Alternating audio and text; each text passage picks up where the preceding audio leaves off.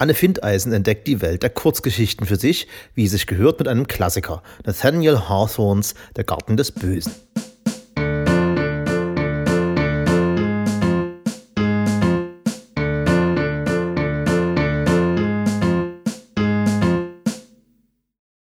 Nathaniel Hawthorne, Der Garten des Bösen. Der Titel klingt wie eine Mischung aus von mir im letzten Jahr rezensierten oder zumindest empfohlenen Büchern.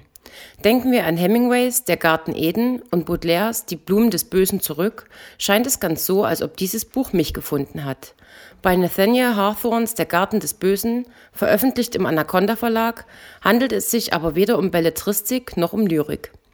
Dieses Jahr beginne ich auf neuem Terrain und widme mich den Kurzgeschichten, von denen zehn Stück an der Zahl in diesem Werk versammelt werden. Der Autor selbst, dessen Lebzeit bereits vor über 150 Jahren endete, gelangte vor allem durch seinen Roman The Scarlet Letter oder zu Deutsch Der scharlachrote Buchstabe zu großer Bekanntheit. Hawthorne wird, wie seine Zeitgenossen Edgar Allan Poe und Herman Melville, dem Genre der Romantik bzw. auch schwarzen Romantik zugeordnet. Aber nun zu den Kurzgeschichten. Bisher fiel es mir eher schwer, einen Zugang zu Kurzgeschichten zu finden.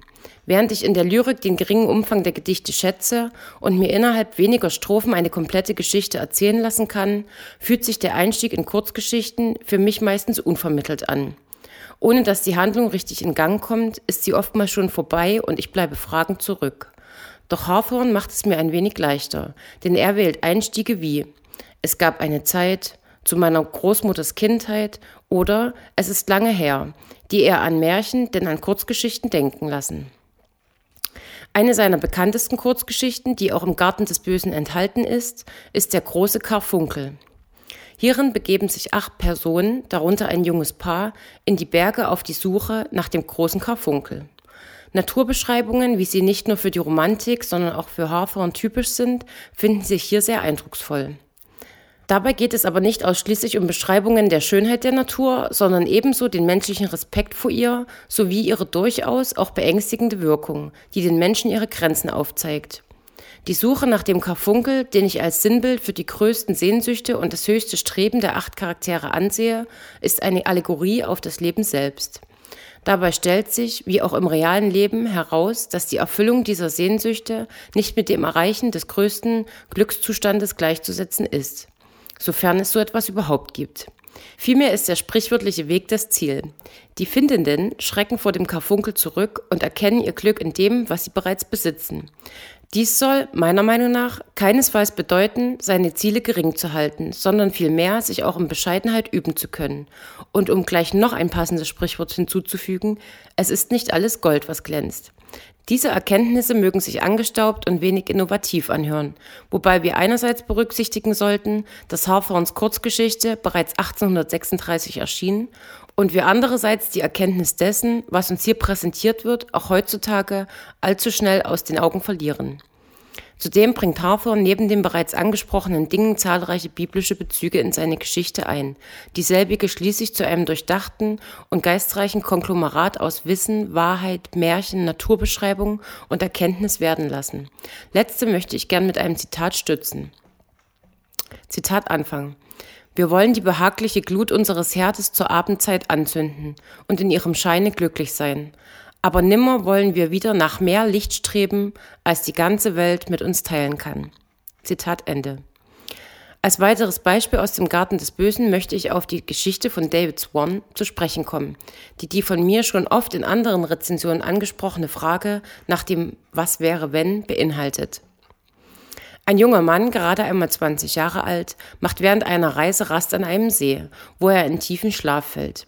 Während er schläft, kreuzen verschiedene Personen seinen Weg, die ihm alle, wäre er im jeweiligen Moment aufgewacht, verschiedene Dinge für seine Zukunft bescheren hätten können. Da wäre das ältliche Ehepaar, das ihn aufgrund von elterlichen Gefühlen mit Reichtum überschütten will. Oder das junge Mädchen, mit dem er in eine rosige Zukunft hätte starten können. Aber nicht nur Gutes entgeht ihm im Schlaf.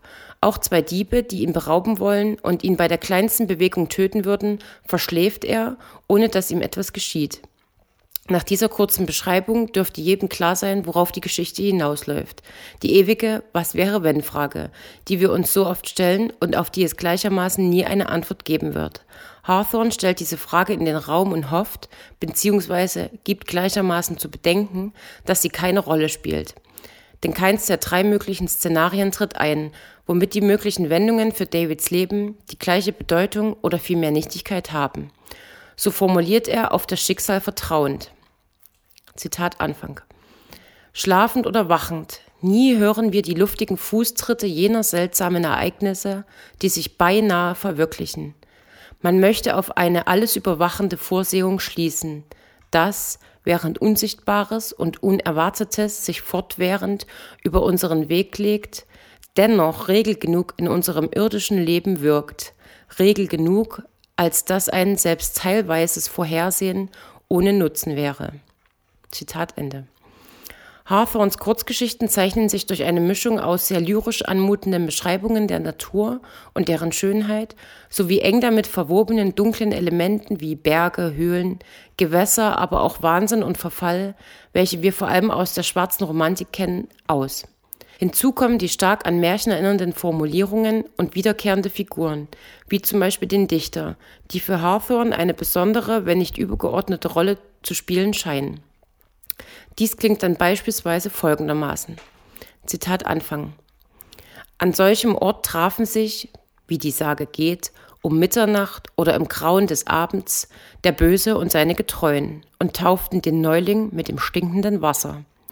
Die kühle Schönheit eines herbstlichen Sonnenunterganges vergoldete die Hügelspitzen, von denen ein blässlicher Schein sich in die Höhle hinabstahl. Zitat Ende. Hawthorns Kurzgeschichten sind es auf jeden Fall wert, gelesen zu werden. Wenn auch manchmal aufgrund der Entstehungszeit und der damit einhergehenden Sprache nicht sofort in Gänze zugänglich oder verständlich, beinhalten sie dennoch Themen, die an Aktualität nicht verloren haben.